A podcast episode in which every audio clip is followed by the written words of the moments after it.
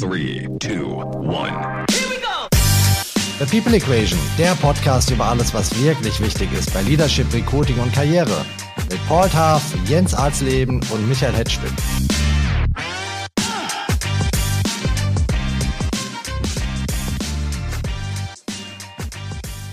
Hallo liebe Freunde, ich begrüße euch zu einer neuen Folge von The People Equation. Heute beschäftigen wir uns mit einem ernsten Thema, aber ich verspreche euch, dass ihr einmalige Einblicke in ein Vorhaben bekommen werdet, das uns alle angeht. Wir sprechen über die Zeitenwende bei der Bundeswehr. Und zwar nicht in Bezug auf die Beschaffung von Material, sondern auf die Art und Weise, wie die Truppe funktioniert, wie dort geführt wird und wie die Bundeswehr versucht, sich für die veränderte Bedrohungslage zu wappnen. Unser heutiger Gast ist ein echtes Kaliber und ich kann es immer noch nicht fassen, dass ich auch ihn gleich duzen werde.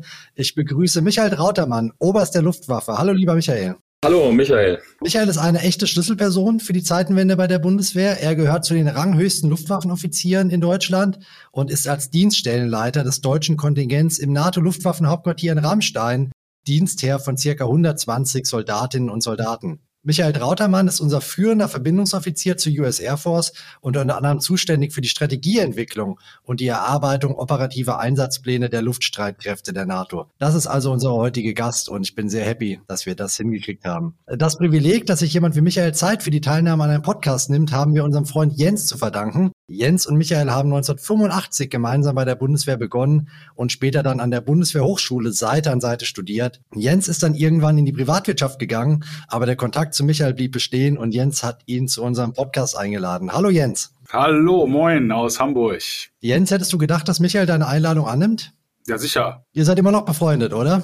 Ja, und wie? Es ist ja im Leben immer so, man äh, sieht sich leider nicht äh, häufig genug, äh, aber das, was äh, war, das verbindet auf eine Art und Weise, das kriegt keine Entfernung und keine Zeit kaputt. Ach super, und wir profitieren jetzt heute davon. Und da ist auch Paul inbegriffen, äh, der vierte in unserem Bunde. Hallo Paul, grüß dich. Hi, Michael, guten Morgen. Ich kann heute eigentlich nur lernen, da freue ich mich drauf. Ich komme aus einem Land, wo das Militär eigentlich eine, eine kleine Rolle gespielt hat, aus der Republik Irland, aber natürlich auch eine sehr spannende Geschichte, was Krieg angeht und so weiter. Insofern freue ich mich sehr. Hast du eigentlich in der irischen Armee gedient? Wehrpflicht oder ähnliches? Nee, nee, da, da ist man verpflichtet zwei oder vier Wochen, aber irgendwie war ich schon weg. Ich weiß es jetzt nicht mehr. weiß ich jetzt nicht mehr. Man hat es vielleicht eine kurze Anekdote. FCA hieß das. Und das hieß Free Clothes Association. Weil, weil jeder hat eine Uniform bekommen damals. Das weiß ich. Aber dann sind die Sachen auch geklärt. Wir haben also zwei Zivilisten und zwei Soldaten hier in unserem Podcast. Ich habe äh, auch Zivildienst geleistet. Insofern müssen Paul und ich auf jeden Fall uns ganz klar dem Regime von Michael und Jens unterwerfen heute. Ganz klar, wo die Hierarchie heute tickt. Jetzt, wo das geklärt ist, wollen wir natürlich unseren Stargast Michael Rautermann löchern. Äh, Michael, wir wollen heute ganz konkret über das Command and Control bei der Bundeswehr sprechen. Und dafür gebe ich dir das Stichwort Führen mit Auftrag. Was bedeutet das denn bei der Bundeswehr, Führen mit Auftrag? Ja, äh, nochmal ganz herzlichen Dank für die ähm, Begrüßung. Ich bin nicht ganz sicher, ob ich äh, in die großen Schuhe reinpasse, aber ich werde es auf jeden Fall versuchen, die äh, tatsächlich auch auszufüllen. Hallo Paul, hallo Ali, ähm, schön dich zu sehen, Ali, und äh, hallo Paul, schön dich kennenzulernen. Ja, moin, moin. Führen mit Auftrag. Äh, bevor ich da ähm, einsteige, ganz wichtig, äh, in diesem Podcast äh, werde ich natürlich eine Menge Dinge aus meiner Sicht schildern, die äh, möglicherweise nicht äh, die offizielle äh, Lesart der Bundeswehr sind, aber ich bin, glaube ich, ganz äh, nah am Ball. Und wenn wir über Führen mit Auftrag reden, das ist jetzt nichts Neues. Das ist also jetzt nicht Zeitenwende und plötzlich ein, eine neue Art zu führen, sondern Führen mit Auftrag ist eigentlich ähm, seit Aufstellung der Bundeswehr ein, ein zentraler Teil der, wie wir es nennen, inneren Führung, über die ja recht viel auch äh, in den Medien berichtet äh, und, und gesprochen wird. Insoweit ist innere Führung weniger äh, zu verstehen als eine Demokratisierung der Streitkräfte, also eine Etablierung einer Diskussionskultur oder wie auch immer, sondern es ist eben ganz zentral die Frage auf der einen Seite Staatsbürger in Uniform, der Soldat, aber eben auch auf der anderen Seite Führungsprinzipien wie Führen mit Auftrag, dass ein Soldaten eben ein Rahmen gegeben wird, und ein Auftrag gegeben wird und innerhalb dieses Rahmens kann und soll er seinen Auftrag erfüllen. Aber im Rahmen der diversen Auslandseinsätze, insbesondere in Afghanistan, ist das ja ein bisschen verändert worden, beziehungsweise anders gelebt worden, richtig? Aus meiner äh, Wahrnehmung ja, wobei das äh, nicht als, äh, als Kritik oder als äh, Darstellung eines, eines Mangels verstanden werden soll. Das, äh, die Situation war einfach eine andere. Wenn wir uns äh, nach Ende des Kalten Krieges anschauen, wie sich die Streitkräfte nach 1990 entwickelt hat und was äh, seit Beginn der 2000er Jahre eben mit äh, dem Krieg gegen äh, den Terror auf der amerikanischen Seite und unseren, unsere Beteiligung am Afghanistan-Einsatz eben geschehen ist. Dort hatten wir die Möglichkeit, relativ eng zu führen. Und wenn ich meine eng zu führen, dann geht es um, um Einsatzregeln, um die Frage, wie die, die politische Leitung und die militärische Führung eben dafür Sorge trägt, dass in Afghanistan nichts geschieht, was außerhalb des, äh, des politisch und äh, auf militärischer Führungs, höchster Führungsebene gewollten liegt. Und das ist äh, ähm, natürlich eine gewisse Form des Micromanagements, was aber eben in diesem Rahmen möglich ist. Ein Beispiel, äh, das ich äh, vielleicht anführen möchte, ist, dass eben Einsätze, äh, bei denen eben Luftbodenwaffen eingesetzt äh, wurden, eben nach ganz, ganz strengen Regeln abgelaufen sind, dass eben über viele Stunden mit Live-Video das Zielgebiet beobachtet wurde und dass äh, eben sichergestellt wurde, dass Kollateralschäden, also Schäden, Verletzungen von Zivilisten, ähm, von Unbeteiligten, soweit es auch nur irgend geht, ausgeschlossen werden. Und das war eben in Afghanistan zum Beispiel möglich. Das ist jetzt eine Sache, die wir uns nach der Zeitenwende neu angucken. Wir sehen es jetzt im Kontext des Ukraine-Kriegs, wo ja auch zwei Führungsphilosophien aufeinandertreffen. Wir haben ja ähm, eine ukrainische Armee, die sich zumindest in Richtung NATO-Standards orientiert, auch bei der Art, wie, wie Einsätze gemacht werden. Auf der anderen Seite eine russische Armee, die ähm, mal ganz anders geführt wird. Damit wir das nochmal so klar verstehen als Nicht-Soldaten. Führen mit Auftrag heißt äh, als Beispiel in einer, in einer Konfliktsituation, äh, der Vorgesetzte gibt dem, dem Kommandanten im Feld den Auftrag, zum Beispiel diese Anhöhe zu nehmen mit seiner Kompanie. Und wie er das letztlich schafft, da gibt es dann keine Rücksprache mehr, sondern er meldet sich im Prinzip, wenn dieses Ziel erreicht ist oder wenn er große Probleme hat, dieses Ziel zu erreichen. Ist das korrekt? Insgesamt äh, trifft es das genau. Ähm, jetzt sind das natürlich Beispiele aus der Gegend der Landstreitkräfte, da kenne ich mich nämlich genau gar nicht aus, aber jawohl, äh, in diese Richtung geht's. Und wir sehen eben auch in der Ukraine, dass die russischen Streitkräfte hohe und höchstrangige ähm, Offiziere verloren haben im Gefecht, weil die ganz vorne stehen mussten, um sicherzustellen, dass ihre Befehle, also ihre minutiösen Befehle auch tatsächlich ausgeführt wurden. Äh, insoweit ist das natürlich ein, ein, ein qualitativer Unterschied, genau wie du ihn beschrieben hast. Wenn wir jetzt zurück in der Businesswelt sind, würde man das ja zum Beispiel als Micromanagement beschreiben. Wenn zum Beispiel der Vorstand sich intensiv einmischt in die operative Umsetzung von, keine Ahnung, Marketingstrategien oder ähnliches. Warum ist es denn bei der Bundeswehr jetzt mit Blick auf die neuen Zeiten so wichtig, dass diese ähm, Eigeninitiative ähm, auf der unteren Ebene, dieses Führen mit Auftrag, wieder stärker auch implementiert wird in allen Bereichen der Truppe?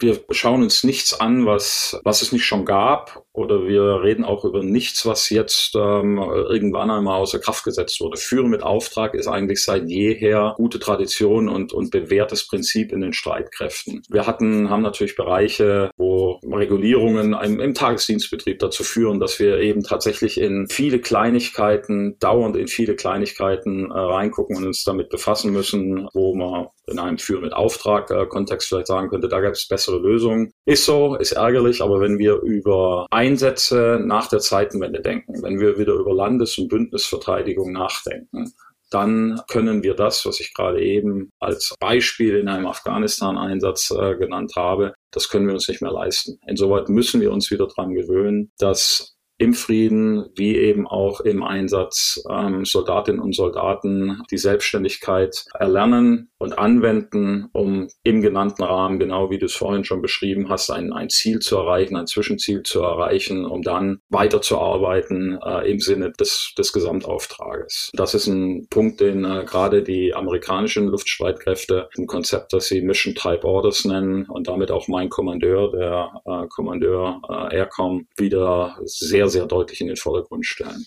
Was bedeutet das, das, was du gerade erwähnt hast?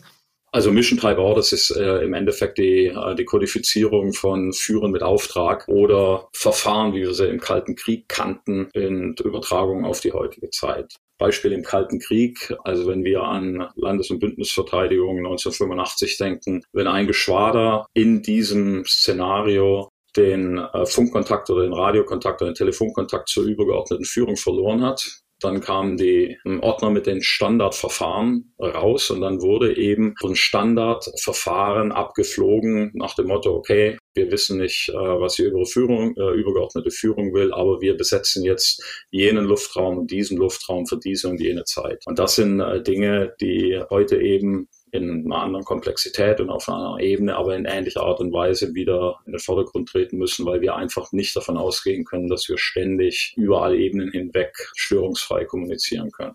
Ich möchte das äh, auch nochmal äh, unterstreichen mit meiner viel zitierten ZTV 2600-1 innere Führung. Ich lese mal kurz vor, was da drin steht. 612 Abschnitt. Führung muss Handlungsspielräume, Mitwirkung und Mitverantwortung ermöglichen. Vorgesetzte haben deshalb vorrangig vom Führen mit Auftrag Gebrauch zu machen. Dabei müssen sie gegebenenfalls andere als die eigenen Lösungsansätze akzeptieren. Vorgesetzte sollen vor wichtigen Entscheidungen, wann immer möglich, ihre davon betroffenen Soldatinnen und Soldaten beteiligen. Dies trägt zu deren Motivation bei und ist ein wichtiger Faktor für die Berufszufriedenheit und Einsatzbereitschaft. Auch wenn Auftragstaktik und innere Führung sehr unterschiedliche Epochen deutscher Militärgeschichte entstammen, sind sie doch dergestalt miteinander verbunden, dass die Auftragstaktik die Führungsform ist, die dem Bild vom Staatsbürger in Uniform am besten entspricht. So wird Mitverantwortung für die Erreichung eines gemeinsamen Zieles erlebbar. So, und das ist auch wunderbar übertragbar auf die Wirtschaft, denn genau das wollen wir. Wir wollen auch führen mit Auftrag. Wir wollen auch empowern. Wir möchten auch, äh, dass unsere Mitarbeitenden äh, die äh, Selbstverantwortlichkeit auch an den Tag legen. Und wir wollen auch, dass die Leute unsere Lösungsansätze in Frage stellen und wann immer sie eine bessere Idee haben, mit dieser besseren Idee auch tatsächlich nach vorne kommen. Aber ist das, ist das praktizierbar im Militär, Michael, dieser Führungsstil? Und hat sich das entwickelt? Ich meine, wenn ich mit meinen Kumpels rede, die alle gedient haben, so 18 Monate oder zwei Jahren war es sogar früher, ja.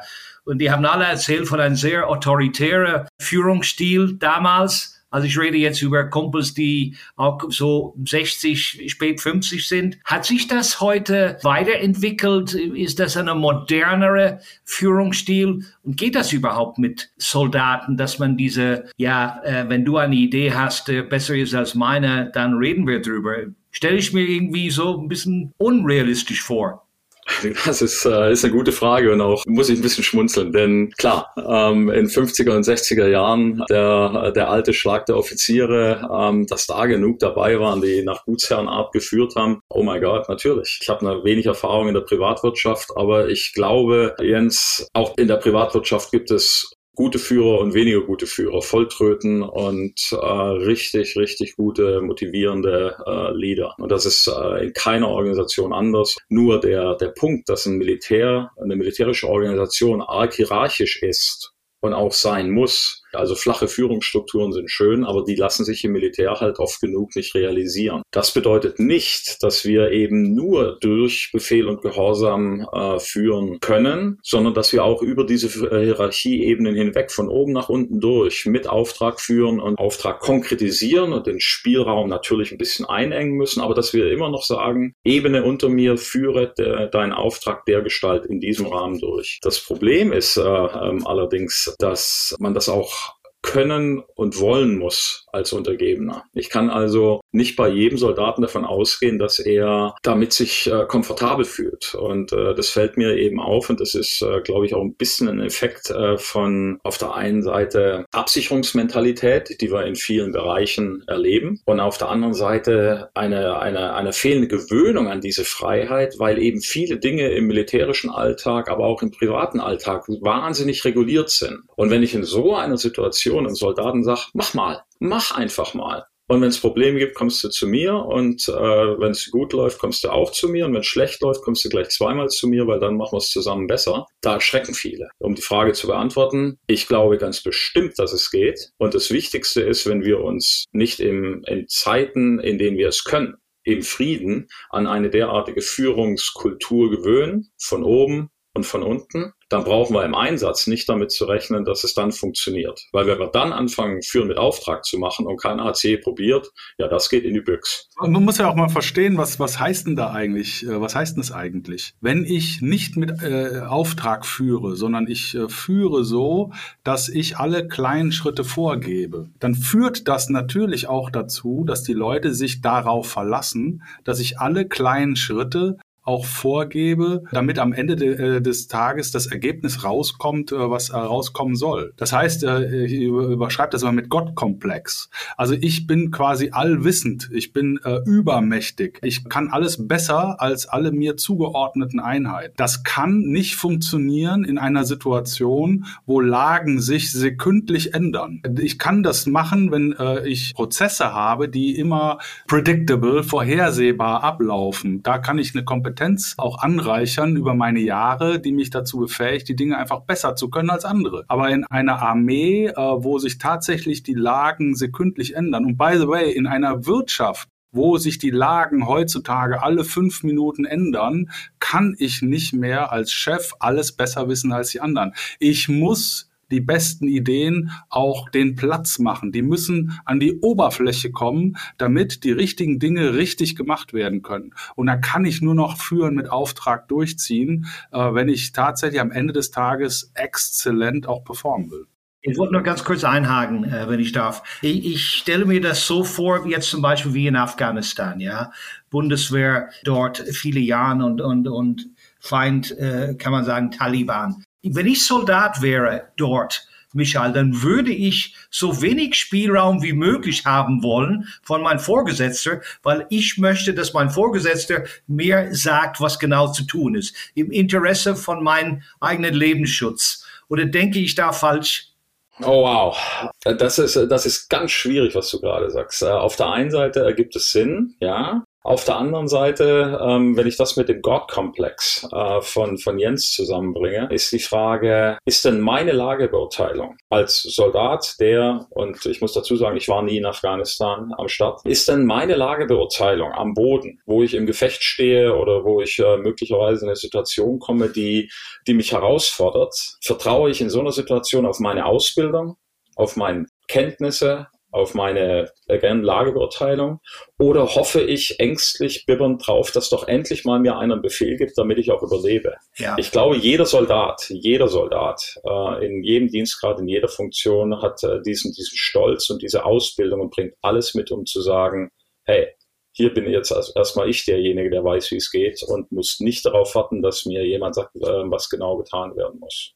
Das hat natürlich nichts damit zu tun, dass der Leutnant eines Zuges mit seinem Zug dieses Gefecht oder diese Situation führt und dort die Führung auch übernimmt. Aber darauf zu warten, dass der äh, Oberst äh, von 200 Kilometer weit weg mir sagt, was ich als nächstes tun muss, keine gute Idee. Und, gibt es, gibt es eine spezielle Ausbildung, Michael, für Soldaten gerade in diese Sondersituation in, in Afghanistan, wo die Taliban in den, äh, in den Bergen äh, sind und, und so weiter?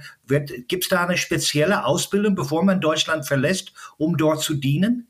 Ich gehe jetzt natürlich auf ganz dünnes Eis, weil ich gerade sagte, äh, ich war noch nicht in Afghanistan. Was ich dir aber versichern kann, ähm, was die Ausbildung angeht, und die Frage, wann schicke ich einen deutschen Soldaten, wie die Amerikaner sagen, in harm's way? Wann setze ich äh, einen deutschen Soldaten äh, der Gefahr aus? Er wird erstmal grundsätzlich gut ausgebildet, auch glaube ich, äh, im Vergleich zu unseren befreundeten Partnernationen in der NATO stehen wir uns wirklich gut, wenn nicht gar sehr gut. Und bevor man in einen Einsatz geht, gab es seit jeher eine sogenannte einsatzvorbereitende Ausbildung. Die hat den Namen öfter gewechselt, aber im Kern geht es darum, den Soldaten auf die Besonderheiten der, dieses Einsatzes, sei es was die äh, Geografie, was das Klima angeht, aber eben auch was äh, die Bedrohung angeht ähm, und die Verfahren, die dort zum Einsatz kommen sollen, ihn darauf vorzubereiten. Wie geht die Bundeswehr denn mit Fehlern um, wenn im Rahmen dieses Führens mit Auftrag Fehlentscheidungen getroffen werden? Vielleicht auch Entscheidungen, wo ähm, Kameraden oder Unbeteiligte zu Schaden kommen?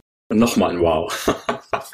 Es ist eine, eine ganz, ganz interessante Frage. Äh, denn äh, Fehlerkultur in der Fliegerei haben wir sowas. Und zwar kodifiziert. Eine Fehlerkultur, eine Art und Weise, wie wir mit Fehlern, die wir beim Fliegen begehen, umgehen. Warum? Fliegen hat eben nicht nur, wenn äh, wir im Einsatz sind, sondern eben jeden Tag die unangenehme Eigenschaft, wenn was schlecht läuft, kann es zum äh, Schlimmsten kommen. Deswegen teilt jeder Luftfahrzeugführer, jede Besatzung den Fehler, den sie begangen hat, mit den Kameraden ihrer Staffel, um zu sagen, hey, mir ist das passiert, passt auf, dass es euch nicht auch passiert. Das ist ein großes Gut, weil wir eben diese Offenheit in der Fliegerei schätzen und fördern und pflegen, weil es sich bewährt hat. Das kann man auch weiter hoch, sag mal, transponieren ähm, über die Staffel hinaus, aber das funktioniert wirklich gut. In anderen Bereichen ist Fehlerkultur natürlich wieder eng verbunden mit der Frage, wie führe ich? Habe ich in einem Gefüge der inneren Führung einen God-Komplex? Ich liebe diesen Begriff, Ali. Habe ich den God-Komplex, dann kann ich noch so lange versuchen, ein positives Führungsklima zu schaffen und auch mit Fehlern umzugehen, eigenen Fehlern, wie, die Fe wie auch Fehlern von anderen. Das klappt nicht. Nur wenn ich äh, bereit bin einzugestehen, dass ich selbst nicht ganz perfekt bin und den Soldatinnen und Soldaten auch zugestehe, dass sie Fehler begehen und eben das danach nicht zum, von, von Generalanschiss oder sonst was nutze, sondern einfach damit umgehe und sage, okay, das war jetzt nicht perfekt. Was haben wir gelernt? Wie machen wir es das nächste Mal besser? Ist niemandem was passiert? Alles gut. Wenn dabei natürlich dann Menschen zu Schaden kommen, oder, oder größere Sachschäden entstehen, dann sind wir natürlich ganz schnell in einem, in einem Bereich, wo äh, juristische Dimensionen äh, greifen. Wenn Menschen zu Schaden kommen, ist ja relativ schnell der Staatsanwalt am Start, wo dann wiederum die Fehlerkultur in der Bundeswehr äh, ein bisschen in den Hintergrund tritt. Aber ich glaube, dass Führen mit Auftrag, um wieder auf das Ausgangsthema zurückzukommen, sowas ähnliches wie eine, wie eine positive und, und gute Fehlerkultur erfordert, um again mit eigenen Fehlern und Fehlern von äh, Geführten auch äh, vernünftig umgehen zu können. Ich ergänze 622 ZTV 2600-1 innere Führung. Das Wissen um die eigenen Grenzen erleichtert den Umgang mit den Stärken und Schwächen der anderen. Hierzu ist eine kritische Selbsteinschätzung erforderlich. Vorgesetzte müssen sich bewusst sein, dass ihr Verhalten durch ihre militärische und zivile Umwelt stets aufmerksam beobachtet und beeinflusst wird. Sie vergeben sich nichts, wenn sie ihre Soldatinnen und Soldaten um Rat fragen und gegebenenfalls auch Fehler eingestehen. Ehrlicher Umgang mit sich selbst erhöht die Autorität als Vorgesetzte bzw. als Vorgesetzter. Die Bereitschaft, die eigene Person hinter die Sache zu stellen und sich nicht mit den Leistungen von Untergebenen zu schmücken, kennzeichnet die menschliche Reife und integre Persönlichkeit Abhängigkeit von Vorgesetzten. Das klingt äh, sehr modern. Äh, Frage, wie alt ist das? Wie alt sind diese Prinzipien? Gab es schon in den 80ern, als sie angefangen hat? Das, das war die Grundlage unserer Ausbildung. Wow, das ist zum Thema Vorurteil, dass die Bundeswehr ein alter, verknöcherter, äh, hierarchischer äh, Haufen ist. Jetzt würde mich natürlich interessieren, Michael, wenn das Zielbild ist, die Bundeswehr so zu entwickeln, dass das Thema Führen mit Auftrag auf, in jeder Faser geatmet wird, dass auf allen Hierarchieebenen das verankert ist, dass jeder bereit ist, die Verantwortung zu übernehmen. Wie groß ist diese Aufgabe, beziehungsweise wie weit ist der Weg, den ihr zurücklegen musst, um da, von jetzt an dahin zu kommen? Ich komme aus dem Wow und gar nicht mehr raus. Wow. Nein, also ich möchte nochmal betonen, dass dieses Führen mit Auftrag eigentlich jedem Soldaten bekannt und in Fleisch und Blut übergegangen sein soll. Insoweit glaube ich, dass die Grundlagen da sind und dass wir hier nicht von äh, Umwälzungen grandiosester Art ähm, äh, reden. Die Frage ist äh, die Anwendung und in welchen Situation ich äh, derart führe. Und äh, was ich äh, vorhin schon gesagt habe, wenn wir in die Landesbünd- und Bündnisverteidigung hineingucken und uns überlegen, dass wir ein, ein NATO-Artikel 5-Szenario haben, weil Russland zum Beispiel äh, die baltischen Staaten angreift. Okay, ist das wahrscheinlich oder nicht? Es tut hier nichts zur Sache. Nehmen wir an, es kommt zum, zu diesem Punkt. Dann haben wir ein Szenario, dann haben wir eine Situation, wo es nur führen mit Auftrag im Sinne dessen, was ich zur Mission Command Orders oder den Vergleich zu den Dingen, die wir im Kalten Krieg eben gelernt und gemacht haben, die sich äh, daran messen lassen müssen. Es geht nicht anders. Es wird nicht anders gehen. Und das ist also dies, dies lange, dieses scharfe äh, Ende. Wir werden ein, ein, äh, ein solches Szenario eben nicht mit Verfahren, wie wir sie in Afghanistan berechtigterweise durchgeführt haben, erfolgreich äh, bestehen können. Auf der anderen Seite, und das ist so, so ein bisschen ein Hobbyhaus von mir, Regulierung, Überregulierung. Wir müssen eben auch äh, mal wieder an den Punkt kommen, dass äh, wir die Bundeswehr eben nicht als ganz normale Firma, in der wir eben nur Uniform tragen, verstehen, sondern dass wir auch äh, den Besonderheiten des Soldatenberufs Rechnung tragen und eben Dinge, die in der Privatwirtschaft äh, völlig berechtigt angewendet werden, aber äh, in der Bundeswehr oft genug einfach nicht passen. Beispiel Soldatenarbeitszeitverordnung, dass wir solche Dinge eben vielleicht überdenken und in einer anderen Art und Weise, als wir es heute tun, mehr im Sinne des, ich vertraue in den Soldaten und ich vertraue in den Vorgesetzten, dass das mit der Arbeitszeit schon läuft. Klar, das kann nicht alles sein, aber eben nicht ähm, mit einem Gedanken, der an der Fließbandarbeit wunderbar aufgehoben ist, ähm, äh, versuchen, die Arbeitszeitrealitäten in der Bundeswehr abzudecken. Der Bundesverteidigungsminister Boris Pistorius hat vor kurzem einen ganz interessanten Satz gesagt. Er hat gesagt, unsere Streitkräfte müssen kriegstauglich werden. Inwieweit ist es denn hilfreich bei dem Versuch, so, ein, so äh, eine Mentalität zu verändern, wenn so eine Ansage von ganz oben kommt als Zielbild? Weil ich davon ausgehe, dass die weit überwiegende Mehrzahl der Soldaten mehr oder weniger so tickt wie ich, glaube ich, das ist eine Hausnummer, wo wir sagen, na endlich. Eine solche Ansage, die sich nicht zuvorderst an die Mentalität der Soldaten richtet, da bin ich ganz sicher, weil der Minister Pistorius hat äh, sehr schnell ein sehr, sehr gutes äh, Gespür und Gefühl dafür bekommen, was seine Soldatinnen und Soldaten können und, und wo der Schuh drückt.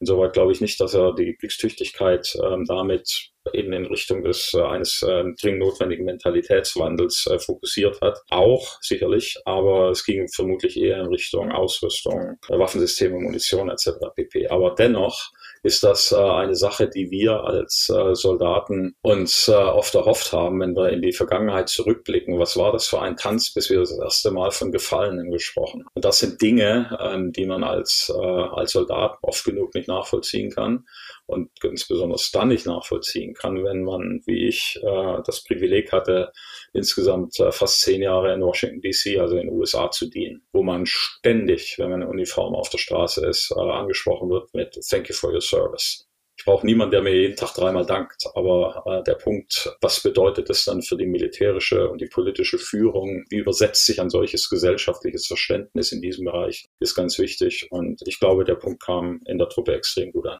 Michael, mich würde interessieren, wie schwierig ist es, deine Soldaten zu motivieren?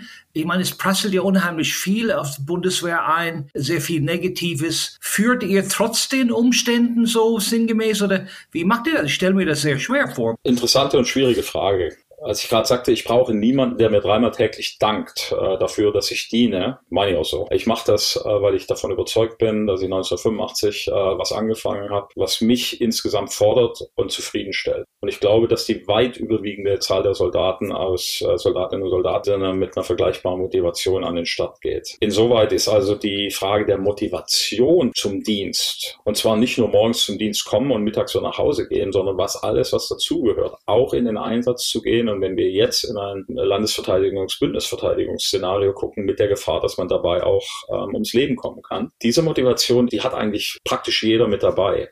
Wo es schwierig wird, ist es, wenn jeder mitkriegt, dass es, dass die Ausrüstung nicht stimmt. Wenn jeder mitkriegt, dass wir nicht die Ausbildungsmöglichkeiten haben. Aus welchem Grund auch immer. Das sind Dinge, äh, die mich immer angefressen haben, wenn wir in der Staffel nicht die Flugstunden hatten, um die Ausbildung sicherzustellen, die wir für erforderlich hielten, um the best you can do zu sein. Denn jeder Soldat hat das Bestreben, in dem Bereich, in dem er oder sie am Start ist, zu sagen, I want to be the best in what I do. Und äh, das ist also eine große Motivationsquelle, eben dies zu ermöglichen. Wenn dann obendrauf noch das amerikanische gesellschaftliche Verständnis kommt, naja, das schadet nichts das ist natürlich äh, super. Aber ich glaube nicht, dass es ein treibender Faktor ist. Minister Pistorius hat das, glaube ich, äh, in einer Art und Weise aufgegriffen und, und angegangen, dass ich denke, dass nicht nur über den Punkt der Kriegstauglichkeit, sondern eben auch in vielen kleinen Bereichen dieser Punkt äh, in der Truppe Anerkennung und äh, Zuspruch findet. Ich glaube, nicht nur in der Truppe, Pistorius ist ja sehr beliebt überhaupt. Äh, ich glaube, das ist so ein Natural Leader, ich finde ihn auch cool, muss ich sagen. Einer von den wenigen Ministern, wo ich sagen würde, er macht das gut. Er hat Hand und Fuß, strukturiert, sympathisch. Finde ich klasse. Michael, ähm, das klingt aber so, als ob sag mal, die, die Kommunikation im politischen Umfeld, die zur Verfügungstellung des Sondervermögens, um äh, das Materialproblem äh, zumindest anzugehen, dass das für zu einem Motivationsschub geführt hat in der Truppe, der jetzt auch dazu beiträgt, dass ihr diese Führungsreform schneller zum Ende bekommen kann. Ist das richtig? Ja und nein. Auf jeden Fall waren wir alle völlig fassungslos, positiv fassungslos, als die Zeitenwende-Rede kam. 100 Milliarden, oh wow die Aussicht, dass Dinge, die wir über viele, viele Jahre nicht tun konnten oder nicht getan hatten, weil äh, das Geld nicht da war, war einfach grandios. Und äh, die ähm, gerade in der Luftwaffe, da kenne ich mich ein bisschen besser aus als in anderen Teilstreitkräften, gerade in der Luftwaffe sehen wir, was sich äh, bewegt. Neue Hubschrauber, neues Kampfflugzeug, ein Aero Weapon System, also die System zur Abwehr von ballistischen Flugkörpern. Das sind alles Dinge, das nimmt jeden Luftwaffensoldaten mit. Auf der anderen Seite erkennen wir eben auch, dass die Herausforderungen ungleich größer sind und eben noch eine Menge Weg vor uns liegt. Und auch wenn wir uns über die Fragen, wie führen wir denn in Zukunft im Einsatz, noch deutlich Gedanken machen müssen, jawohl, ist das äh, die, die Frage der, einer Führungsreform, glaube ich, nicht im Zentrum. Wir müssen den Weg zu Ende gehen, den wir eingeschlagen haben. Und es wird ein langer und teurer und steiniger Weg, wenn wir sehen, welche, welche Herausforderungen noch vor uns liegen. Ich habe noch eine letzte Frage es ist ja kein Schwarz-Weiß-Szenario, dass wir Krieg oder Frieden haben. Ähm, wir hoffen alle, dass es nicht zum Krieg äh, kommt. Jetzt äh, geht es aber natürlich auch in Friedenszeiten darum, den strategischen Rivalen mal Dilemmata zu stellen. Man begegnet sich äh, auf den Meeren, man begegnet sich in, im, im, Luftraum, man begegnet sich vielleicht auch an Land, man beobachtet, was die andere Seite macht. Ich sag mal, in diesem Zwischenstadium ist es dort auch wichtig, äh, mit einer dezentralen Führung per Auftrag zu agieren oder ist es da vielleicht wieder unerlässlich, eine politische Führung sehr eng zu haben? Also diese Herausforderungen, äh, vor denen wir stehen, gehen Hand in Hand mit der Frage, wie wollen wir uns denn mit dem strategischen Rivalen begegnen. Die NATO hat innerhalb von kürzester Zeit im vergangenen Jahr das strategische Konzept neu befasst und auf äh, andere Füße gestellt, um genau dieser Frage gerecht zu werden. Wir sind gerade in der NATO dabei, im Endeffekt jeden Plan, den wir haben, anzupassen und in dieses neue Konzept einzu, äh, einzupassen. Ähm, da spielen eine ganze Menge Dinge eine Rolle. Abschreckung ist ein ganz wichtiger Punkt. Es geht aber auch um Assurance, äh, wie wir es nennen, also Rückversicherung. Auf der einen Seite den strategischen äh, Gegner deutlich zu machen, dass wir in einer Situation sind, dass wir uns eines Angriffs erwehren können erfolgreicher werden können, aber eben auch die Alliierten und Partnernationen rückzuversichern, dass wir eine NATO sind, 30, 31 jetzt und hoffentlich bald 32 Nationen, zwischen denen kein Licht durchpasst. Und vor diesem Hintergrund äh, dann eben die Situation, was passiert im Luftraum, was passiert auf den Weltmeeren, wie erzeugen wir Dilemma, äh, Dilemmata, die äh, die Russen zum Nachdenken bringen, den strategischen Gegner ähm, und ihn eben äh, zu einer gewissen Unsicherheit bringen. Nicht im Sinne von einer Eskalationsrisiko, aber im Sinne von einer die Abschreckung unterstützenden Art und Weise zu operieren. Wie wir damit umgehen, äh, das ist natürlich äh, eine Sache, die sich in diesen NATO-Plänen, wie ich sie gerade äh, angesprochen habe, wiederfinden muss, die aber definitiv keine engere politische Führung braucht. Wenn wir über solche Dinge reden, brauchen wir natürlich die Genehmigung der politischen Ebene, dass wir im Bereich Air, den NATO Aircom zugeordneten Luftstreitkräften, ähm, ein gewisses Konzept verfolgen. Aber ab da ist dieses Konzept kein Selbstläufer, aber es bedarf nicht mehr der politischen oder militärstrategischen Kontrolle. Das ist eine Kontrolle, die wir dann im Rahmen dessen, wie wir eben Luftstreitkräfte führen, auf der jeweils richtigen Ebene wahrnehmen. Ich habe äh, noch eine zivile Frage an dich. Äh, ich ähm, habe ja momentan den Eindruck, dass viele angesichts der Stürme da draußen, der unsicheren Lagen, ihren Führungsstil auch anpassen müssen. Jetzt ist aber in der Zivilwirtschaft das Führen in unsicheren Lagen nicht gelehrt worden. Das ist etwas, was äh, wir natürlich in unserer Ausbildung beim Militär irgendwie frühzeitig kennenlernen äh, durften. Wenn du als militärischer Führer jetzt in der Kneipe an der Bar sitzt mit einem äh, zivilen Führer und der sagt, Mensch, T-Man, du bist doch stark im Sturm. Ich habe irgendwie das Gefühl, mir entgleitet so ein bisschen die Kontrolle. Was mache ich denn, um in unsicheren Lagen morgen früh meine Schäfchen zusammenzuhalten und da Glaubwürdigkeit und, und Stärke wieder in das Unternehmen reinzugeben? Das ist eine große Frage. Stell dir vor, du hast schon vier Bier getrunken, die Zunge ist locker und äh, du antwortest ihm im besten Willen, um ihn in den Morgen zu schicken äh, mit einer guten Idee. Was würdest du sagen? Ach, äh, Ali, ich erinnere mich, du hast Industriebetriebslehre, glaube ich, äh, vertieft. Ich habe Statistik vertieft, da war Spieletheorie mit dabei. ähm, und äh, ich glaube, da sind wir relativ schnell äh, am Start. Unsichere Lage. Ich weiß nicht, was jetzt als nächstes kommt. Die Situation droht mir zu entgleiten. Ich muss gnadenlos Prioritäten setzen.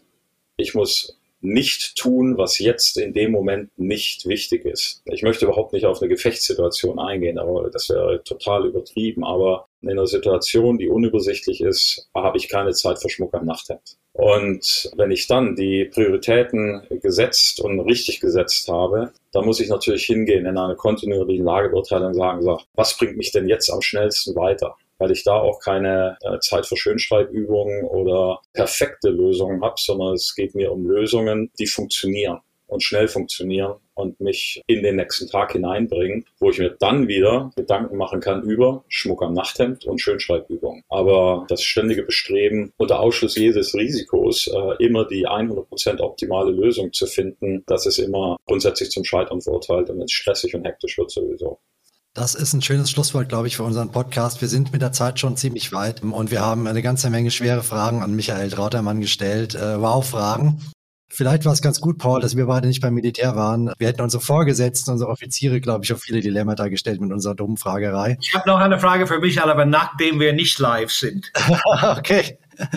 Ich, die Antwort schreibe ich dann in die Show Notes. In diesem Sinne, äh, lieber Michael, ich bedanke mich im Namen von Jens und Paul und unseren Zuhörern ganz herzlich für deine Einblicke. Das war super interessant. Daumen hoch von Paul und von Jens sehe ich hier gerade. Ähm, auch äh, die Offenheit, mit der du rumgehst. Und ich kann nur sagen aus ganzem Herzen, und ich glaube, das äh, repräsentiert auch das, was viele unserer Zuhörer sagen. Wir drücken euch die Daumen, dass ihr auf diesem Weg sehr schnell und sehr weit kommt. Danke für deinen Dienst, mein Lieber. Vielen Dank. Erlaubst du mir ein ganz kurzes Wort noch? Natürlich.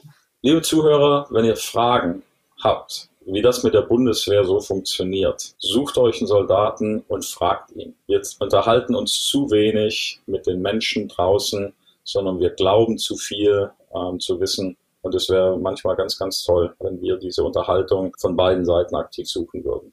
Dem ist nichts hinzuzufügen. Ich habe Gänsehaut. Klar. Vielen Dank euch. Super. In diesem Sinne wünsche ich euch allen äh, da draußen ähm, eine gute Zeit. Wir sind in zwei Wochen wieder da mit der nächsten Folge hier bei The People Equation. Danke für eure Zeit, danke fürs Zuhören. Bleibt uns gewogen, bleibt sicher, bleibt gesund und bis bald. Das sagen euch heute Michael, Jens und Paul. Bye bye.